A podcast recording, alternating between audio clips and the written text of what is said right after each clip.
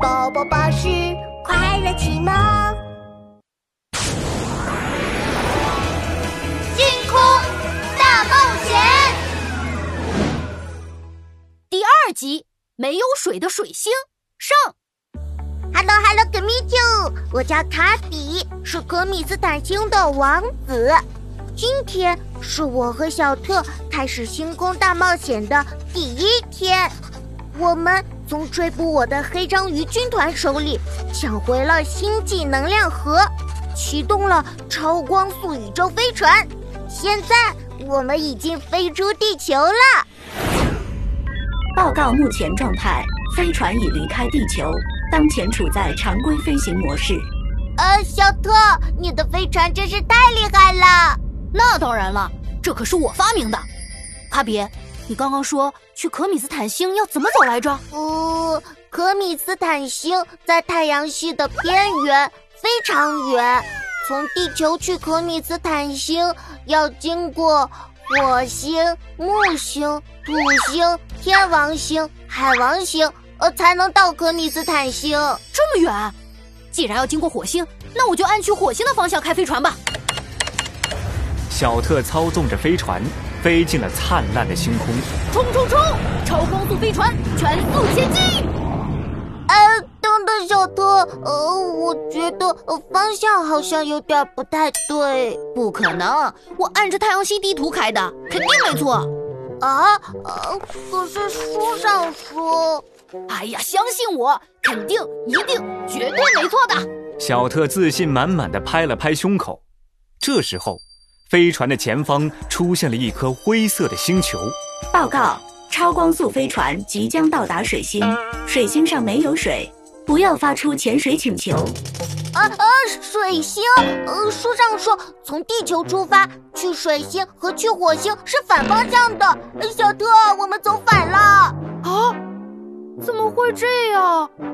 我明明是按着地图开的。卡比一看地图，脑袋更大了。呃，小特，你把地图看反了。啊，这这，嗯，对不起。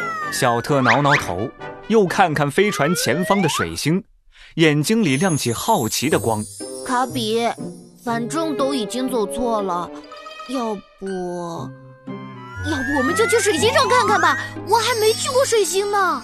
呃，好吧。飞船即将着陆，目的地水星。五、四、三、二、一。超光速飞船平稳地落在了水星上。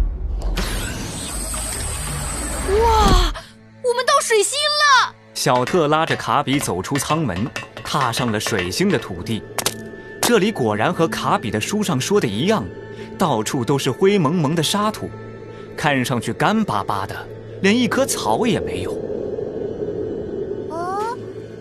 是谁的？呃，为什么来水星滴？一个小女孩朝他们走了过来，她的身体是白色的，看起来像是用盐堆起来的。哦，水星也有外星人？小特，呃，每个星球都有自己的居民，他是水星人，我们在水星人眼里可都是外星人。对呀、哦，你好，我是从地球来的，我叫小特。我是可米斯坦星来的，呃，就叫我卡比吧。我叫滴答，还是第一次有地球人来水星滴。滴答好奇地盯着他们，小特不好意思地挠挠头。嘿嘿，我很荣幸。哎，滴答，这里叫水星，为什么没有水呀？我还以为水星上肯定都是水。这个嘛。水星本来就是你们地球人取的名字，这里其实是没有水滴，就像你们地球的熊猫也不是猫滴。对了，你们是来水星玩的？啊、呃，其实我们是迷路了，我要送卡比回可米斯坦星，他是可米斯坦星的王子。啊，滴滴答的眼睛瞪得大大的。那可麻烦了，爹，你们快躲起来，爹！呃呃，为什么呀？